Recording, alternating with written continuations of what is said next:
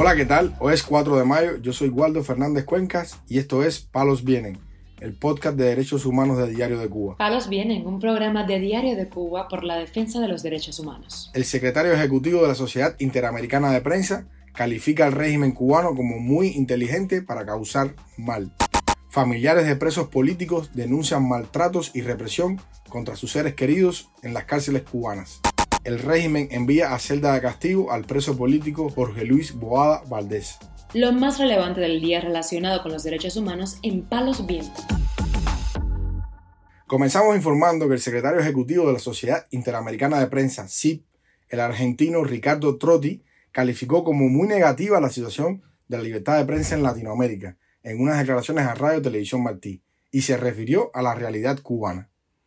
Escuchemos qué dijo Trotti, un periodista que por años ha estado trabajando en esa organización continental. Lamentablemente negativo, no lo podemos comparar al año pasado porque fue también muy desfavorable y diría que mantenemos una inercia de los últimos años donde todo va empeorando, porque también vamos notando en todo el continente que hay gobiernos que se van volviendo un poco peores, agregaría la palabra más autoritarios. En el caso de Cuba, Trotti indicó que las autoridades reprimen y censuran la libertad de prensa. Trotti también se refirió a cómo el gobierno cubano reprime la prensa independiente. Lamentablemente el gobierno sigue haciendo que la gente se tenga que ir, cerrando espacios independientes, esa es la forma de hacerlo, no hace falta que cierren un medio, sino echar a los periodistas. Y por otro lado el gobierno también le mantiene la presión de prohibición de salir del país a otros nueve periodistas. Eh, así que bueno, el gobierno de Cuba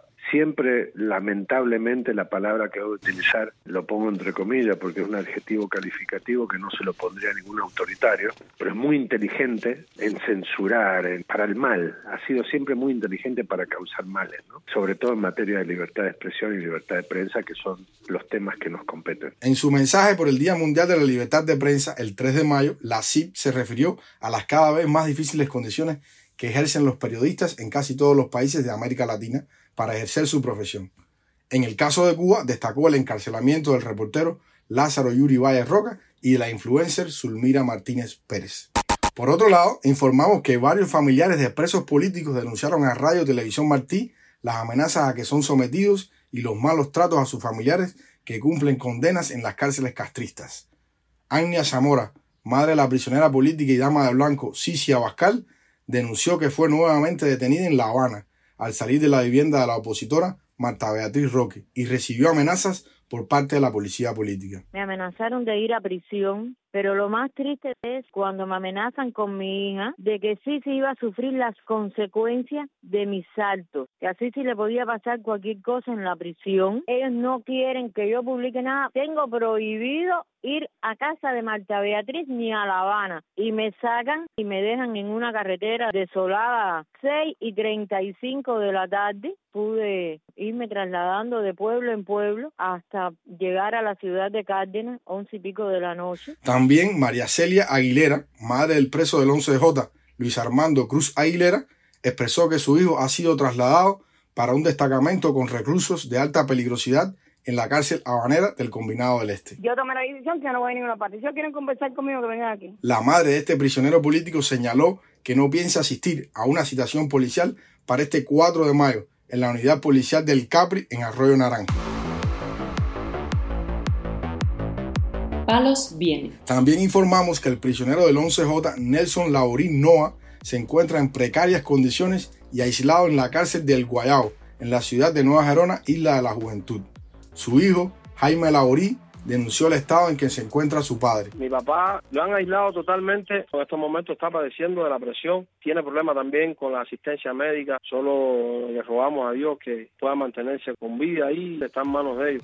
Para finalizar, informamos que el prisionero político Jorge Luis Boada Valdés fue enviado a una celda de castigo por andar con un pullover que decía patria, vida y libertad.